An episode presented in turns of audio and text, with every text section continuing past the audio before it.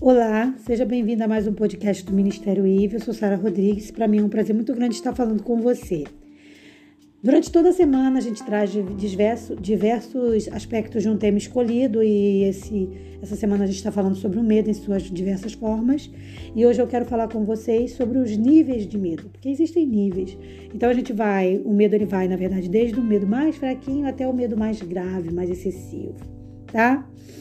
É, quando o medo ele é muito extremo, a gente já pode chamar ele de pavor. E quando a pessoa tem ao nível de pavor, para a psicologia, isso é chamado de fobia, tá? Então o psicólogo vai entender a pessoa como uma pessoa com fobia.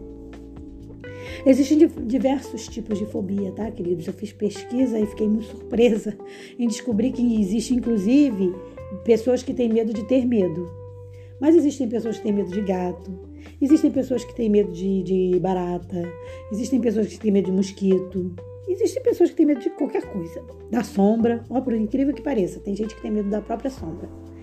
Então, assim, mas são medos, a gente precisa respeitar e entender. A gente viu no podcast anterior que o medo é uma reação natural do organismo que vira um problema somente quando é, está em excesso. Então, a, a, a pessoa que diz que nunca teve medo ela na verdade não está sendo realista com ela mesma, porque todos nós sentimos medo em algum momento da vida, tá?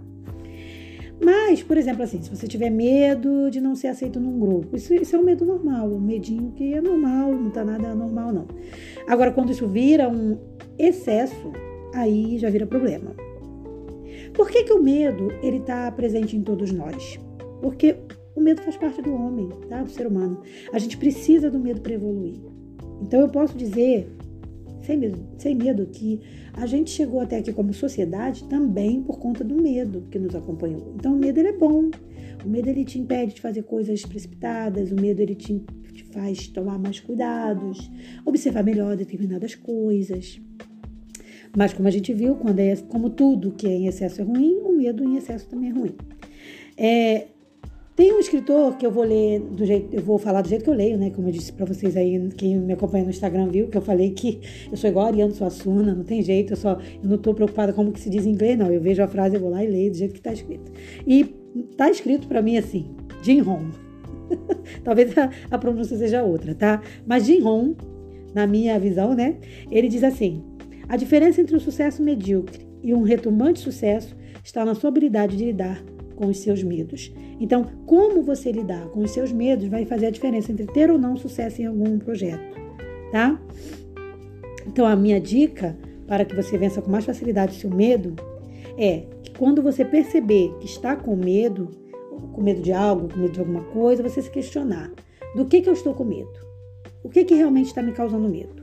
Em, entre outra, em outras palavras, eu, eu quero deixar para você nesse podcast essa frase. Quero que você mentalize ela.